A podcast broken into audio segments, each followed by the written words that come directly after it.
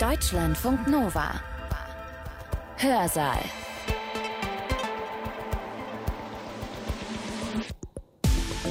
Schön, dass ihr da seid. Ich bin Sibylle Salewski.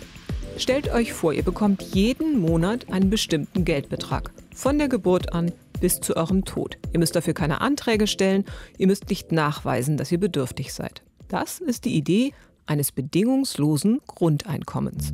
Für mich war eine Erkenntnis, dass viele Unterstützer des bedingungslosen Grundeinkommens gesagt haben, eigentlich ist Ausgangspunkt doch eine freiwillige und faire Partizipation durch Arbeits- und Freizeitgestaltung.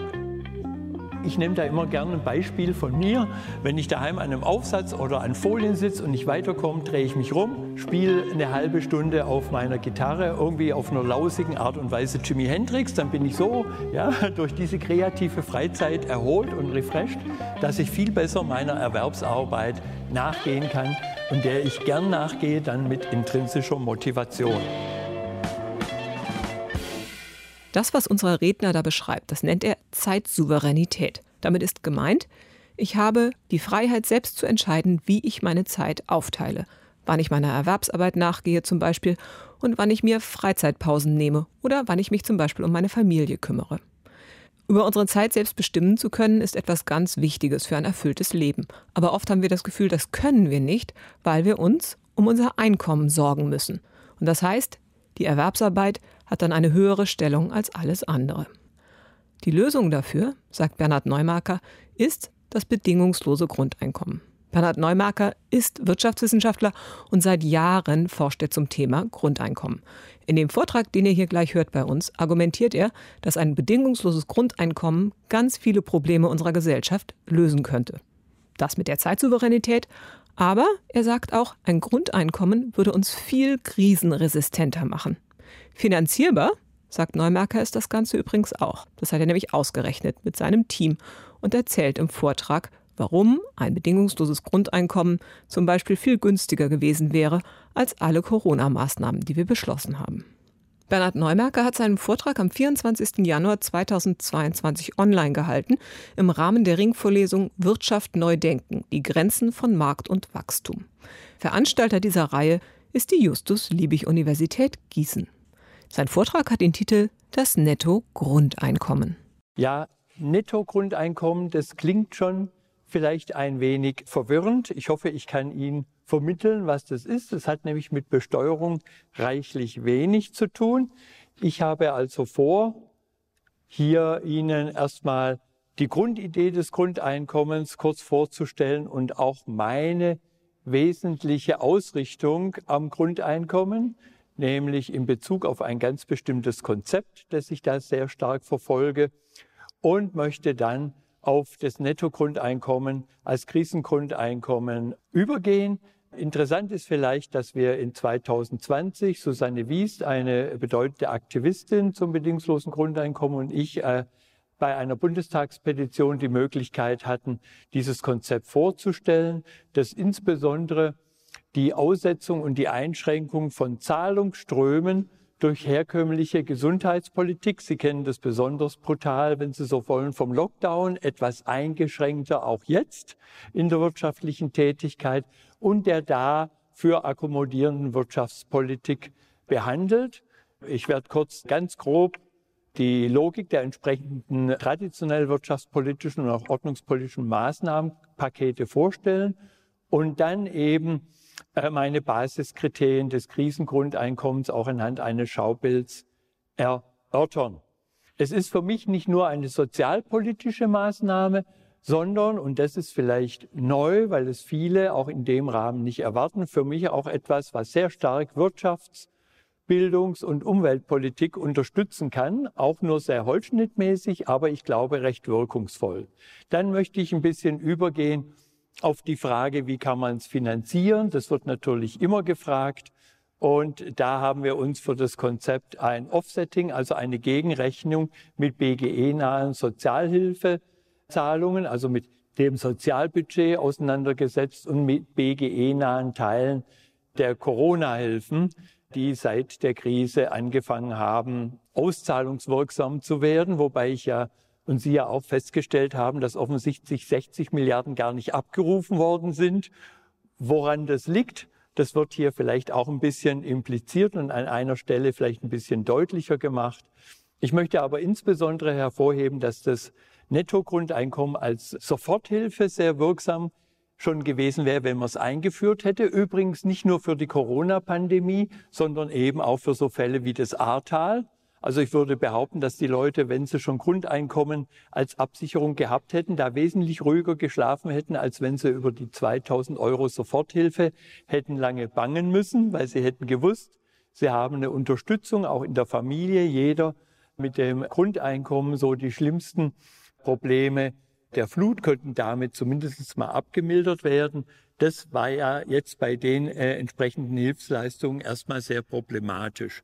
Dann will ich kurz darauf eingehen, dass man daraus auch einen Reformansatz machen kann und sich überlegen kann, ob man nicht Grundeinkommen sogar geeigneter in der Krise einführt und dann, wenn man aus der Krise wieder herausgeht, sei es eine wirtschaftliche, sei es eine äh, wirtschaftliche auf der Basis von Gesundheitsproblemen, dass man da sich dann gleich überlegen kann, ob man nicht auf ein volles, äh, bedingungsloses Grundeinkommen, zum Beispiel partizipatorischer Art, übergeht.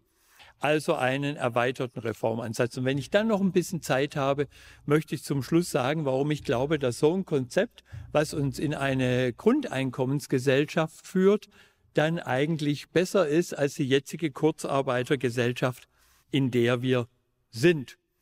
Nun, die Grundidee des bedingungslosen Grundeinkommens ist nach der Definition jedes Gesellschaftsmitglied, jeder Bürger, Sie sehen schon, es kommt auf die Anspruchsberechtigung an, bekommt idealerweise von der Geburt bis zum Tode ohne jegliche Bedingung, Gegenleistung oder Bedürftigkeitsprüfung einen Geldbetrag, jetzt egal ob man Arbeitnehmer, Solo, Selbstständiger, Großinvestor, Arbeitsloser, Kind, Rentner und so weiter ist. Für äh, Kinder und Jugendliche gibt es sehr häufig Vorschläge nur die Hälfte, weil die noch in einem Familienverband drin sind. Aber an sich ist es klar, dass hier nur das Ausschlusskriterium, nur die Anspruchsberechtigung eine Rolle spielt und nicht so etwas wie Bedürftigkeitsprüfung und ob diese soziale Zahlung, ja, dieser Sozialbetrag ob der auch zielgenau ist, um beim Individuum irgendwelche Tätigkeiten, Aktionen und so weiter zu erreichen. Das ist eben die Idee der reinen Anspruchsberechtigung unter Bedingungslosigkeit. Also nur ein Beispiel, damit Sie sehen, dass das ja in Teilbereichen immer wieder auch in Deutschland diskutiert wird, ist die Grundrente. Die grundsätzliche Idee aus dem Sozialministerium unter Heil war damals 35 Jahre ununterbrochene Erwerbsarbeitsbiografie und dann bekommt man diese 1050 Euro. Ja, das ist eine Anspruchsberechtigung, keine Bedürftigkeitsprüfung. Da haben natürlich manche Kollegen gesagt, warum sollte denn die Zahnarztgattin nach 35 Jahren harter Arbeit im Vorzimmer ihres Zahnarztgatten denn so eine Grundrente bekommen? Ja, die Idee ist die persönliche Anerkennung durch die Gesellschaft. Ganz egal, wer ihr Ehepartner ist, was er macht, wie viel er sie unterstützen kann und so weiter. Sie haben das sozusagen selbst verdient. Und dann können Sie sich mal überlegen, wenn Sie von der Grundrente ausgehen, ja, reicht auch 20 Jahre am Stück arbeiten, reicht 10 Jahre am Stück arbeiten oder reicht vielleicht sogar null Jahre am Stück arbeiten, so dass es Kinder, Rentner, Erwerbslose, Kranke und wer auch immer auf jeden Fall bekommen kann. Und dann ist eine Bedürftigkeitsprüfung überflüssig und was viel zu wenig auch im Rahmen heutzutage des Grundeinkommens diskutiert wird. Da waren wir in den 70er und 80er Jahren schon weiter, war nämlich die Problematik der Stigmatisierung durch Bedürfnisprüfungen und zielgenauer Einsatz von Sozialzahlungen und auf der anderen Seite auch die strategische Manipulation. Also wer immer versucht, wann und wo sich solche Zahlungen abzuholen, all das wäre eben auch abgeschafft. Ausgestaltungsvarianten, da will ich ganz kurz drauf eingehen, gibt es dem Grunde und der Höhe nach zwei. Dem Grunde nach habe ich ja gerade schon gesagt, an den Anspruchsbedingungen können Sie ja drehen, was Alter betrifft oder was die Definition, wer ein Bürger ist oder ob es auch alle Residenten bekommen oder in der Europäischen Union war das in der Diskussion. Wenn man also in ein Land mit Grundeinkommen wechselt, dann man da vielleicht fünf Jahre warten muss und sich unbescholten verhalten muss, bis man ein Grundeinkommen bekommt. Das sind so Parameter, die kann man dann noch ausdiskutieren. Aber auf der Höhe nach ist ein wesentlicher Ansatz sozusagen das totale oder umfassende bedingungslose Grundeinkommen. Da sind vor allem der belgische Philosoph und Ökonom Van Parijs sehr stark dran beteiligt. Früher Lady Ruth Williams mit ihrer berühmten Sozialdividende und auch Tony Atkinson hat ein Buch darüber geschrieben, wo er darauf eingeht und viele andere auch. Die Frage ist, was ist die Teilnahme am gesellschaftlichen Leben und wie kann die vollständig durch ein Grundeinkommen abgedeckt sein? Reicht dazu ein Begriff relativer Armut aus oder müsste man das im Sinne eines partizipativen Einkommens so weit aufstocken, dass die Armutsgedanken bei allen Empfängern gar keine Rolle mehr spielen? Auf jeden Fall ist klar, dass man moderne Maße relativer Armut in Anspruch nehmen kann und nicht mit absoluter Armut, also Existenzminimum als solches arbeiten.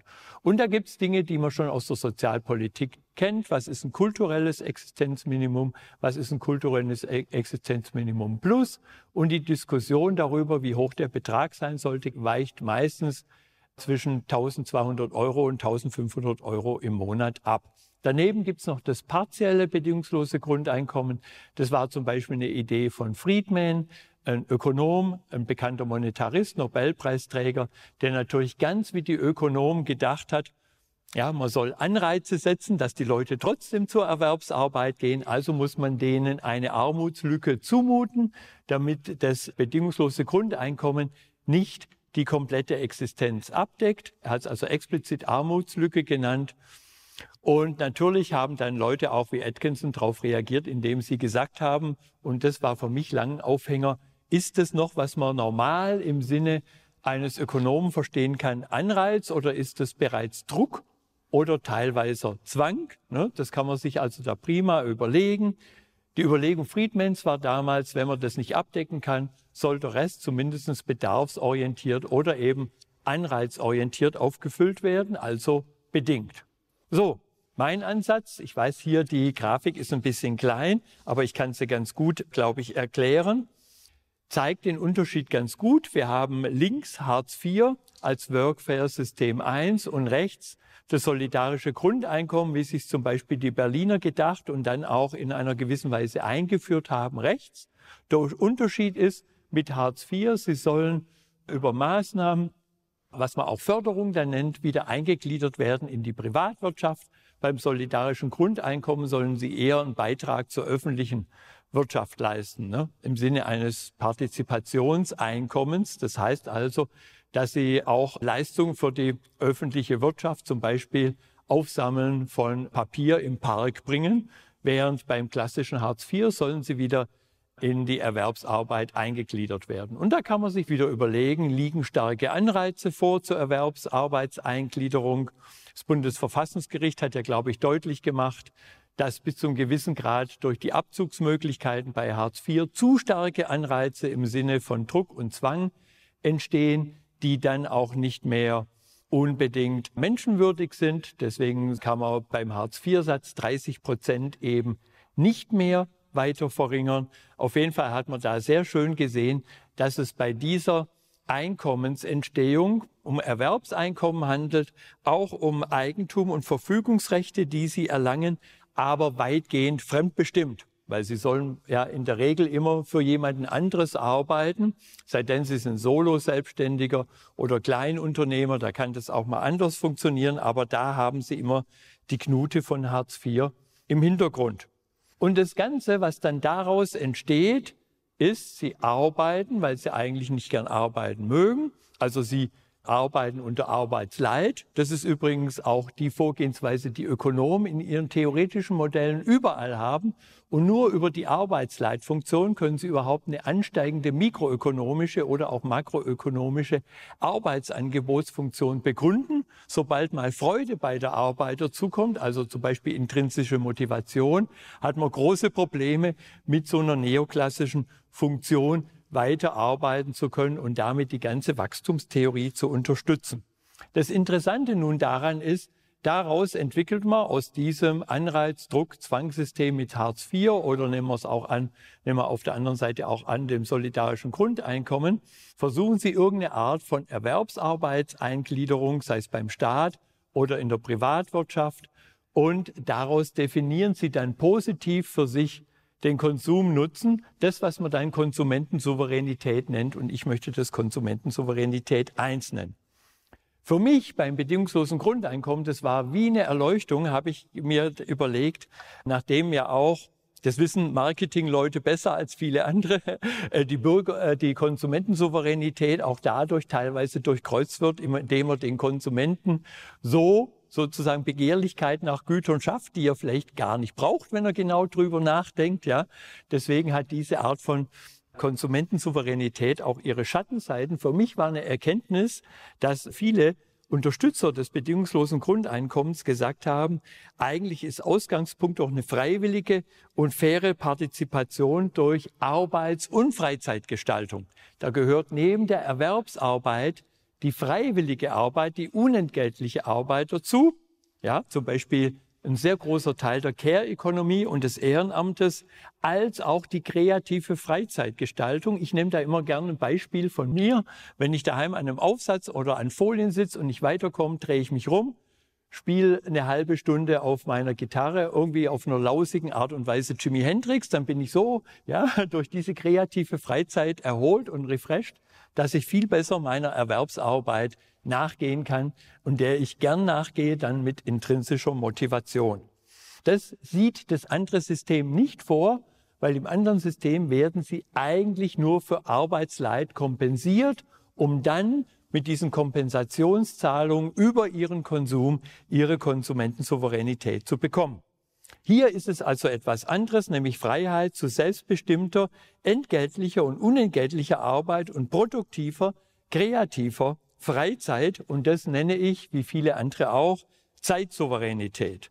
Mit anderen Worten, der Konsumnutzen äh, und die Konsumsouveränität, der bezieht hier ganz einfach in einer ganz anderen Art und Weise ihre Aufteilung der Zeit mit ein und beschränkt sich nicht nur auf die Erwerbsarbeit, die zum Beispiel Wirtschaftswachstum generieren soll, sondern auch auf die Arbeit, die sie daheim freiwillig, auch unentgeltlich gerne machen und die kreative Freizeit. Übrigens, diese Grundideen kamen von einem amerikanischen Ökonom namens Thorstein Veblen, der über die Leisure Class geschrieben hat und sich gewundert hat, damals gegen Ende des 19. Jahrhunderts, war es nicht so wundersam, dass viele äh, Individuen der Bevölkerung sich an dieser Freizeitgesellschaft nicht beteiligen können. So, das ist also mein Grundansatz, mit dem ich dann in äh, das Nettogrundeinkommen gleich einsteige. Ich will hier nur kurz sagen, dass es viele Reformfragen gibt, die in der Tat mit dem Grundeinkommen in irgendeiner Art und Weise zusammenhängen. Die Grundrente habe ich gerade eben genannt. Wir haben hier noch die Klimaprämie. Ja, das war ja die Überlegung, dass man CO2-Steueraufkommen gleichmäßig an alle Bürger zurückzahlt und nicht irgendwie bedürfnisorientiert oder besonders klimafreundlich, weil ja dann wieder Interessengruppen um den Pool der CO2 Steuern in Wettbewerb treten würden und dann nicht unter Umständen der gewinnt, der tatsächlich der Beste ist, sondern der, der politisch am klügsten agiert. Also verteilt man es lieber gleich an alle zurück und jeder Einzelne kann dann für sich überprüfen mit seinem CO2, das ihm ja äh, über die CO2-Steuer letztlich belastet worden ist im Verhältnis zum Grundeinkommen ob er ein Netto-Beitragender zum Klimaschutz ist ja, oder einer, der Netto-Kosten trägt. Sie haben jetzt auch in der Politik sehr stark die Bürgergeldidee der Ampel gehabt. Ich glaube, in der Diskussion, in dem, was im Koalitionsvertrag drin steht, steht sehr viel drin, was sich auch die Grünen vorstellen könnten als äh, Weggang von Hartz IV und Erleichterung von den Individuen eigentlich hin zur Leitlinie der Grünen, nämlich zum bedingungslosen Grundeinkommen.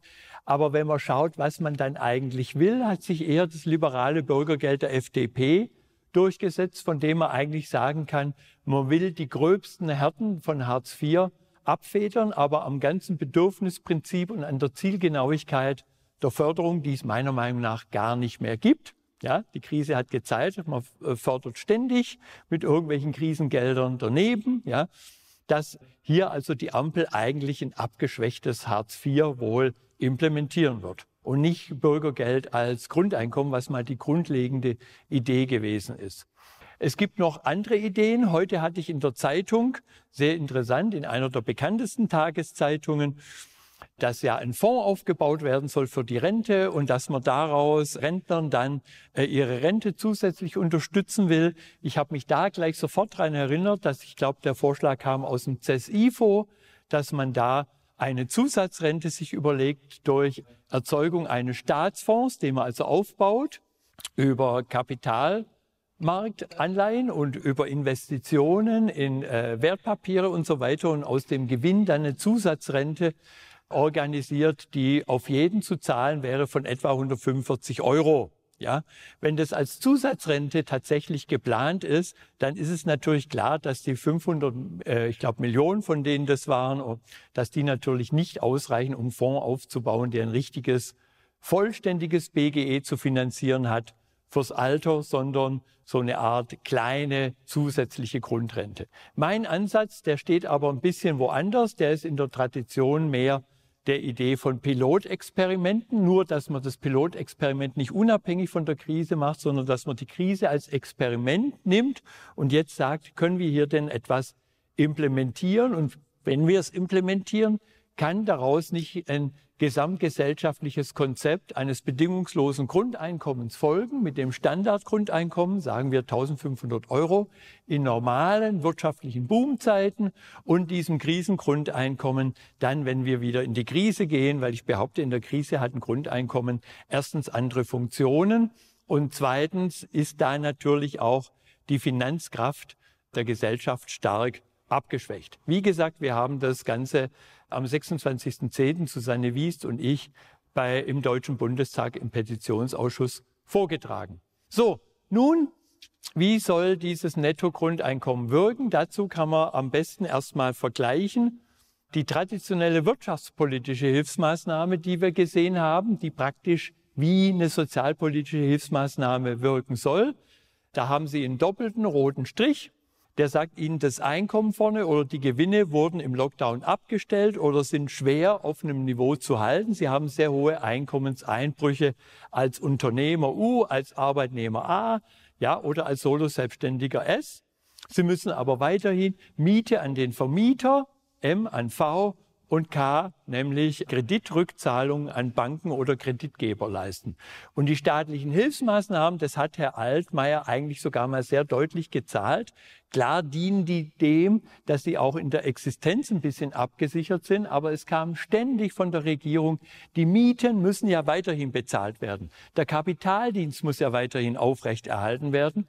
Und da habe ich mir gedacht, das ist doch jetzt mal unabhängig von den Ungleichheiten, die jetzt ja Oxfam festgestellt hat in der Krise, die sich sehr stark erhöht haben, auch ein Mechanismus, der die funktionelle Umverteilung und Ungleichheit stärkt, indem nämlich sogenannte Ordnungspolitiker nennen das so leistungslose Einkommen, ne? wie Einkommen aus Vermietung, Verpachtung und Einkommen, Zinseinkommen aus äh, Kapitalvergabe, an Banken oder an äh, andere Kreditgeber, dass die weiter beglichen werden sollen und die Arbeitseinkommen unter Umständen in der Krise abgestellt oder sehr stark gemindert werden. Das heißt ganz klar, es entsteht eine funktionelle Einkommen, in der funktionellen Einkommensverteilung zwischen Leistungseinkommen und leistungslosem Einkommen, im Englischen nennt man das Unearned Income, eine erhebliche, stärkere Ungleichheit. Und die ist nur dadurch bedingt, dass diese staatlichen Hilfsmaßnahmen, so wie wir es halt gewohnt sind und sozialisiert worden sind, dazu dienen, die Miete abzudecken und die Verpflichtungen an die Bank und an die Kreditgeber bezahlen zu können. So, da habe ich mir mal überlegt, ich habe mir auch die Beschlüsse der Bundesregierung zu Hilfen angeguckt, damit Sie sehen, was wir alles ausgewertet haben. Da sind inzwischen das ging bis Ende 2020. Zahlreiche neue Programme dazugekommen. Die krisenbedingte Schuldenplanung mit 180 Milliarden dazu. Ja, dann offensichtlich sind ja davon 60 Milliarden nicht in Anspruch genommen worden. Interessant ist, dass der Nachtragshaushalt vom 22.03.2021 genau 60,4 Milliarden Euro sind. Offensichtlich hat man netto den Nachtragshaushalt nicht gebraucht, was ich mal sehr bemerkenswert finde. Aber Sie sehen hier einen Flickenteppich an Ad-Hoc-Maßnahmen, die haben teilweise gegriffen. Kurzarbeitergeld hat recht gut gegriffen, dafür war es auch, ich würde mal sagen, relativ üppig ja, bis hin zu 100 Prozent Kurzarbeitergeld, andere Maßnahmen für Solo-Selbstständige, für Event in, im Eventbereich und für Künstler, die waren zuerst mal gar nicht angedacht, weil man gesagt hat, die Leute sind nicht äh, systemrelevant. Ja, dann ging wieder die politische Agitation los. Wer ist systemrelevant? Ja, all das, all die ganze Diskussion bleibt Ihnen bei einem Krisengrundeinkommen, wo jeder das Gleiche kriegt, erspart. Da muss keiner beweisen, dass er systemrelevant ist und sich irgendwelche Argumente aus den Fingern saugen, die dann eventuell Politiker und Bürokraten glauben oder auch nicht. Und je nachdem kriegen sie dann eine Hilfe oder auch nicht. Und wenn sie Pech haben, haben sie 20 Kriterien, um die Hilfe zu bekommen. Und der eine stellt bei Kriterium 7 fest, es passt nicht zu ihm. Der andere stellt bei Kriterium 9 fest, das passt nicht zu ihm. Und am Ende kommt ein Durcheinander heraus und sehr viel Zielungenauigkeit und eine Planung eben völlig vorbei an Bedürfnissen. Ich habe immer aus Spaß gesagt, wenn man das mal genau betrachtet, sind durch die Krise plötzlich viele andere Gesellschaftsmitglieder auch in eine Art Hartz-IV-System gekommen, ja, wo sie vorher ja völlig weg davon waren Ne? Nur die äh, besonderen Leute, die ins Hartz-IV-System kamen, die Langzeitarbeitslosen haben das besonders gespürt. In der Krise haben jetzt auch andere gespürt, was Bedürftigkeitsprüfung, was Vermögensprüfung sein könnte. Das ist ja bei Bürgergeld äh, abgeschmolzen worden, hilft bei der Wehe auch den etwas Reicheren, wenn man Vermögensprüfung nicht mehr macht, wenn jemand arbeitslos wird. Und eben auch äh, was es heißt, wenn die Zielgenauigkeit des Staates mitnichten mit der Zielgenauigkeit des Unternehmers oder des Solo-Selbstständigen zusammenpasst. Das Konzept jetzt, was ich mir dabei ausgedacht habe und was die Krise insbesondere zeigt, das fußt eigentlich auf einer Idee des früheren Nobelpreisträgers Williamson und vielen anderen, die danach gearbeitet haben. Man kann eigentlich nur zielgenau arbeiten und Bedürftigkeit nur halbwegs gut lösen, wenn man genug Informationen über Präferenzen, über Umstände und so weiter hat. Man muss also eine Art von statistischer Unsicherheit im Griff haben. Was wir aber in der Krise und nicht nur in der Corona-Krise gesehen haben, sondern auch in der Staatsschuldenkrise oder in der Finanzmarktkrise, war, dass wir uns gegen unvorhergesehene Ereignisse versichern müssen. Das bedeutet also, bei unvorhergesehenen Ereignissen haben Sie mit staatlichen Maßnahmen, wie ich sie gerade eben gezeigt habe, eine extrem geringe Treffsicherheit und eine äußerst fehlerhafte Steuerung. Also Bad Means Testing in Very Low Target Efficiency. So, und diese Bedarfs- und Bedürftigkeitsplanung hat sich auch in der Krise gezeigt, weil man ständig nachbessern musste und die Nachbesserung dann auch nicht ausreichte und so weiter, war fehlerhaft und hatte eine mangelnde Passgenauigkeit. Wir haben als Folge gesehen, sehr häufig ein Non-Take-up, der nicht nur darin bestand, dass die Leute es nicht gekriegt haben, sondern gar nicht wussten, wie sie eigentlich da rankommen können. Ja, ich kenne einen Fall, wo jemand gedacht hat, er kommt alleine gut durch. Ja, und plötzlich hat er festgestellt, er kommt nicht durch, hat sich, ich glaube, das war ein Landesprogramm, ans Landesprogramm gewendet und hat gesagt, tut mir leid, das Programm ist seit ein paar Tagen ausgelaufen. Du kommst jetzt zu spät, weil du so gut mit deinem eigenen Vermögen umgegangen bist. Also man wird da teilweise sogar bestraft in so einem scheinbaren Bedürftigkeitsplanungssystem in der Krise. Also mit anderen Worten, Ex-ante-Konzepte statistischer Unsicherheit versagen. Alles, was Sie nach Erwartungswerten und sonst wie berechnen, ist nicht genau genug, um tatsächlich den Leuten wirksam zu helfen. Und diese geringe Verlässlichkeit und mangelnde Planbarkeit für die Bürger bis hin zu Insolvenzängsten, Aussparen von systemrelevanten Gruppen und so weiter hat natürlich auch zu unheimlich viel Kuddelmuddel in der Politik geführt, wie ich schon sagte, dass jeder systemrelevant werden wollte, dass viele Ängste entstanden sind und so weiter. So, daneben gab es den problematischen, erheblichen bürokratischen Aufwand unter Sofortmaßnahmen. Ganz altes Argument aus der Sicht des Grundeinkommens. Viele Anreiz- und Steuerungsinstrumente wurden immer mal wieder teilweise ausgesetzt, abgeschwächt, zum Beispiel die Vermögensprüfung bei Hartz IV. Ja, und da kann man sehen, in der Krise äh, geht der Staat, weil er selber das Ganze gar nicht mehr kontrollieren kann, immer mehr hin zu einem Pauschaltransfer. Ne? Viele Auflagen, die Hartz IV ähm, vor der Krise gemacht worden sind, wurden plötzlich aufgeweicht, weil man festgestellt hat, man kann den Leuten sonst nicht helfen. Und plötzlich stelle ich fest, es ist ja ein Weg hin zu einem Cash-Transfer. Ne? Besitzereinkommen habe ich ja schon gesagt, leistungsloses Einkommen bleiben durch das Schema verteilungsmäßig ganz klar bevorteilt. Und ich bin der Meinung, das muss man sich als systemrelevant nicht hinnehmen. Ja? So, und äh, mein weitergehendes Argument ist hier, dass man äh, Solidaritäts- und Fairness statt Wettbewerbssystembezogenheit gefordert ist. Dieses Maßnahmenpaket ist entstanden unter der Überlegung, wie ich ja traditionelle Ordnungspolitiker, ich komme ja selber aus dem Sektor, wie traditionelle Ordnungspolitiker denken, der Wettbewerb muss möglichst die Krise überlegen und beibehalten bleiben. Also müssen wir uns natürlich um die Zinseinkünfte kümmern. Und das geht natürlich auf Kosten von Solidarität und Fairness, ja, indem wir Zinseinkommen und leistungslose Einkommen dann durch mein Nettogrundeinkommen in Solidarität, ja, zu den stark verringerten oder gar ausgesetzten Leistungseinkommen bringt. Für mich ist das NGE, und da zeige ich Ihnen gleich die Grafik dazu, deswegen ein Ex-Post-Governance-Konzept. Ein Ex-Post-Governance-Konzept sagt Ihnen, haben wir vorgesorgt, wenn ein unvorhergesehenes Ereignis im Sinne der Pandemie auf uns zukommt. Und ja, es weiß jeder, da kriegt er dieses Netto-Grundeinkommen, wenn andere ein anderes Grundeinkommen für die Krise adäquat halten, dann ein anderes Grundeinkommen. Ja, das heißt also, an der A hätte jeder gewusst, der morgens aus dem Haus läuft und das Haus ist so gut wie kaputt. Immerhin habe ich das Grundeinkommen und kann mit meiner Familie mich erstmal wo einmieten oder in ein Hotel gehen. Das müsste dafür reichen. Das ist schon sehr stark beruhigend in Krisen im Vergleich zu dem, was wir tatsächlich gesehen haben.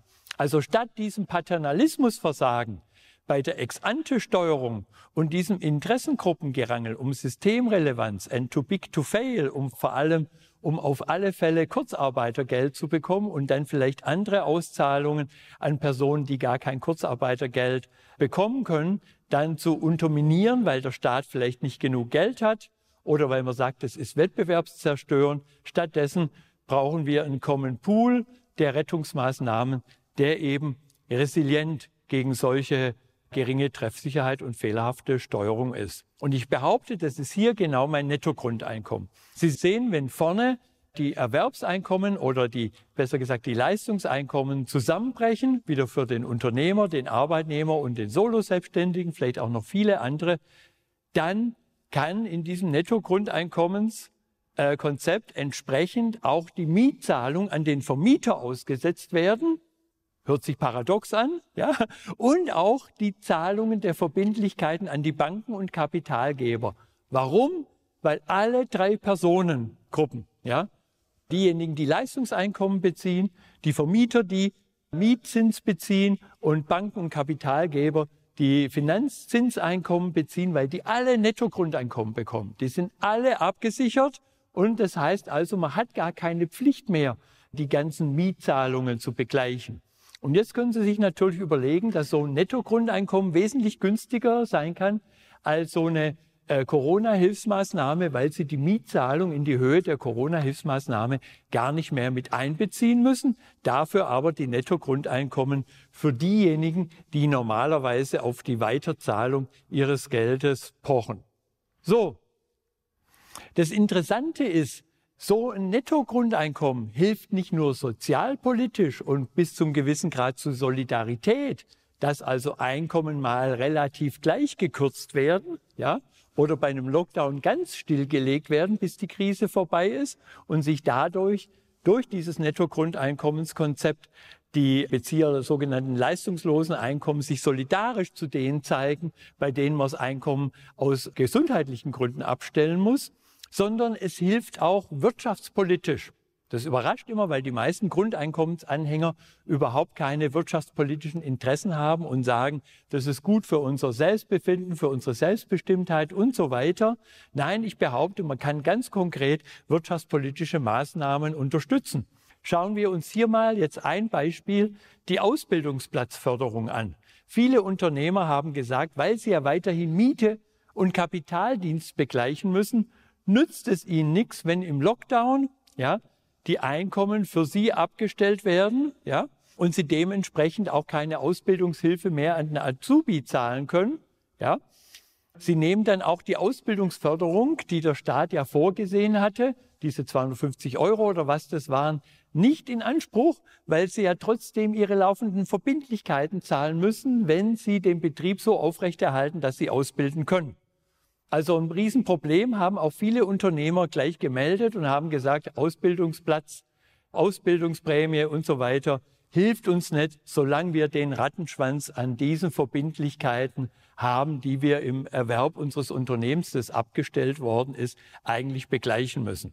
Jetzt aber, wenn Sie im NGE-System, im Netto-Grundeinkommenssystem, eine Ausbildungsplatzförderung bekommen, dann wissen Sie, Sie müssen als Unternehmer diese Verbindlichkeiten nicht bezahlen, wenn Ihnen vorne der Betrieb abgestellt worden ist, also die Einkünfteerzielung, die Gewinnerzielung. Sie bekommen die Ausbildungsplatzförderung und haben dann noch eine Chance, den Auszubildenden, den Sie sonst nicht übernehmen würden, mit zu übernehmen, ja, weil der kriegt ja auch sein Nettogrundeinkommen und dann mit der Ausbildungsplatzförderung auszubilden. Auch wenn Sie ihn sozusagen auf Halde ausbilden, ja, und nicht äh, schon im Betrieb, weil Ihr Betrieb ja abgestellt worden ist. Solange das Material da ist, wird also die Ausbildungsplatzförderung unter einem Nettogrundeinkommen greifen, ja, während sie unter der Idee der normalen Corona-Hilfsmaßnahmen als Zusatzzahlung nicht gegriffen hat oder kaum gegriffen hat.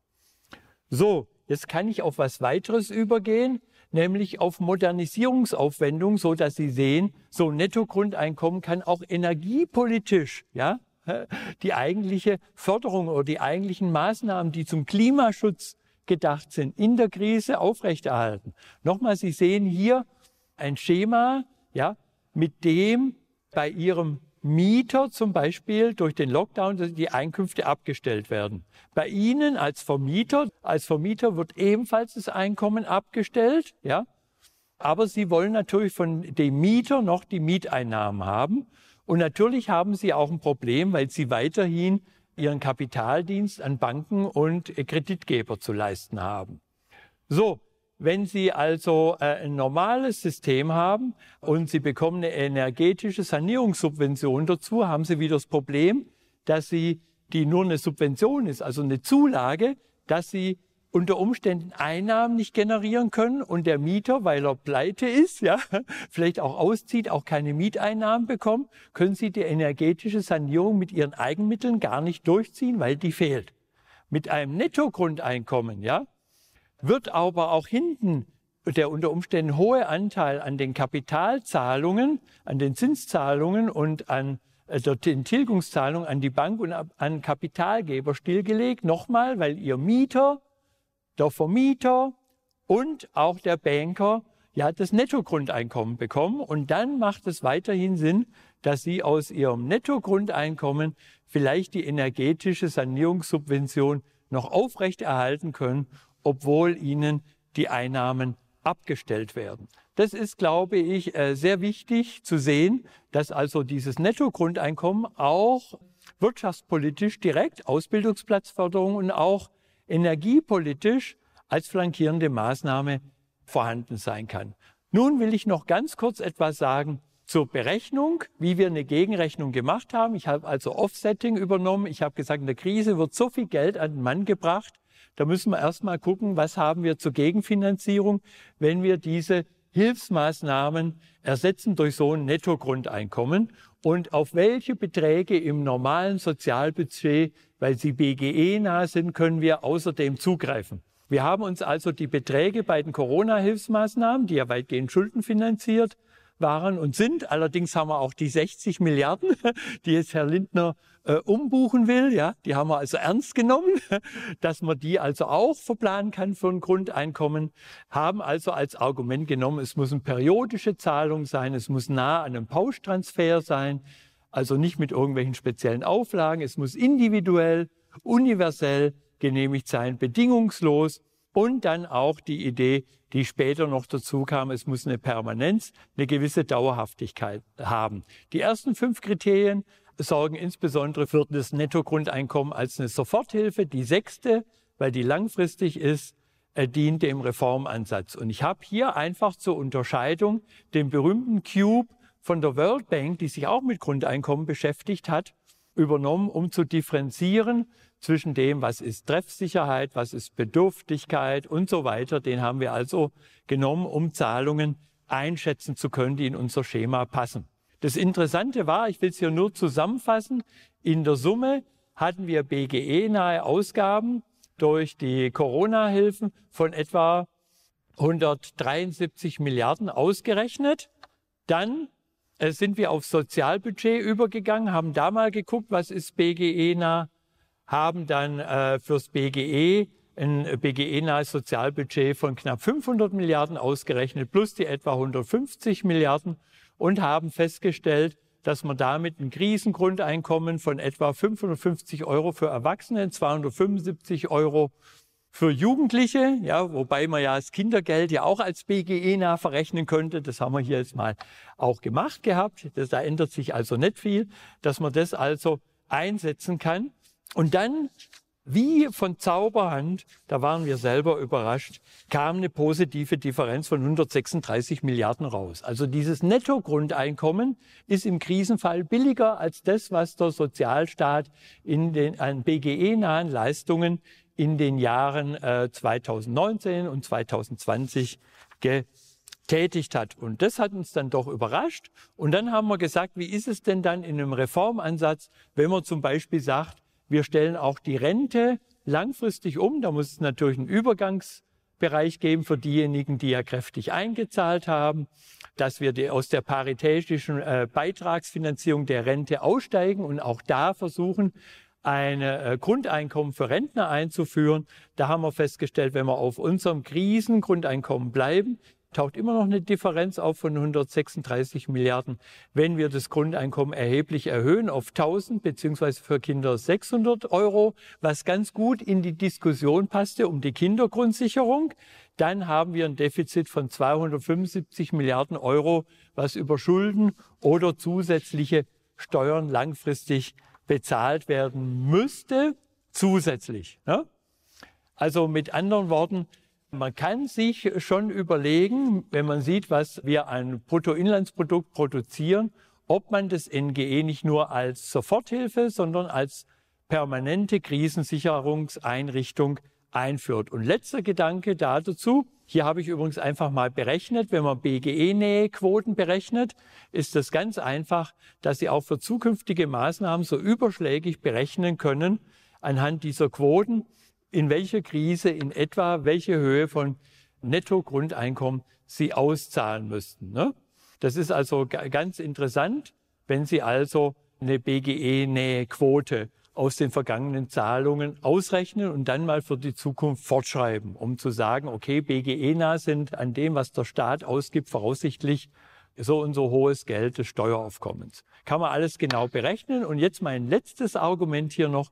Man kann dann überlegen, wenn man in der Krise sowas einführt, ob, wenn man aus der Krise herausgeht, nicht auch auf das partizipative Grundeinkommen übergeht oder wieder auf das alte traditionelle Modell, das man gern im Boom haben würde mit Hartz IV. Ja, ich bin klar natürlich jemand, der sagt, man soll es als Implementierungschance sehen, um auch dann in guten Zeiten, also außerhalb der Krise, ne, da habe ich viel mit meinen Kollegen äh, schimpfen müssen, weil ich kein Makroökonom bin.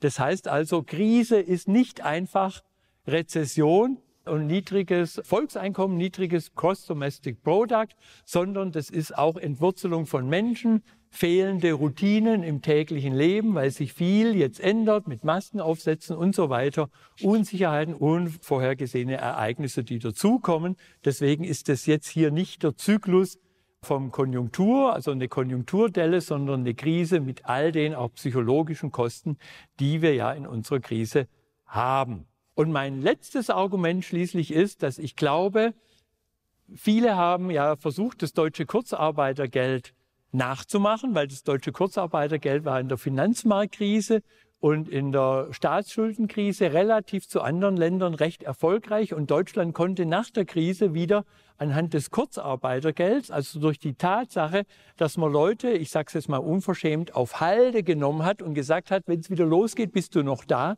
und nicht Hire and Fire gemacht hat, wie bei den Angelsachsen, indem man gesagt hat, ich muss dich leider entlassen, weil äh, der Betrieb rentiert sich nicht mehr. Ja, man hat also gesagt, im Rahmen dieser sozialen Marktwirtschaft ist Deutschland eigentlich Vorbild einer krisensicheren Wirtschaft und Gesellschaft. Ich behaupte, wir haben anhand der jetzigen Krise gesehen, dass wir auch mit Minijobs und mit Minimallohnbezug als Hartz-IV-Rettungsmaßnahmen nicht krisenresilient sind, weil enorme Anzahl von Minijobbern sind ja gerade in der Pandemie arbeitslos geworden. Die hatten keine resiliente Versorgung. Für die wäre ein Nettogrundeinkommen schon eine tolle Sache gewesen. Und aufgrund der aktuellen Corona-Krise werden viele Menschen, wie ich schon gesagt habe, faktisch Teil einer deutschen Art des Workfare-Systems Hartz IV auch wenn sie nicht in die Arbeitslosigkeit gehen, sondern wenn sie nach Bedürftigkeitsprüfung plötzlich äh, Subventionen vom Staat wollen, Corona griffen und die Bürger spüren deshalb am eigenen Leib die Mängel der Bedürftigkeitsprüfung und der Zielgenauigkeitsprüfung, die wir zum Teil in unserer Kurzarbeitergesellschaft drin haben.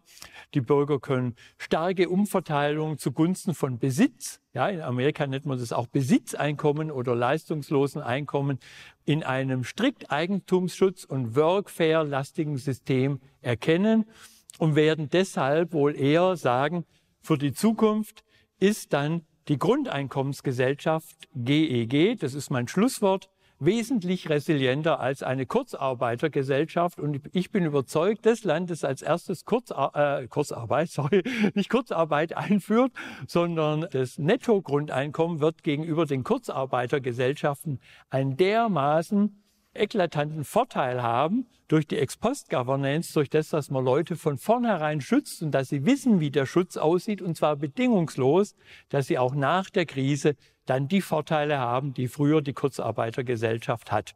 Meine Meinung ist also, eine Grundeinkommensgesellschaft wird wesentlich resilienter sein als eine Kurzarbeitergesellschaft. Und damit möchte ich gerne schließen. Das war der Wirtschaftswissenschaftler Bernhard Neumerker über die Vorteile eines bedingungslosen Grundeinkommens.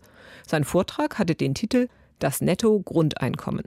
Ein Krisengrundeinkommenskonzept als Einstieg in eine resiliente Governance- und Sozialstaatsreform.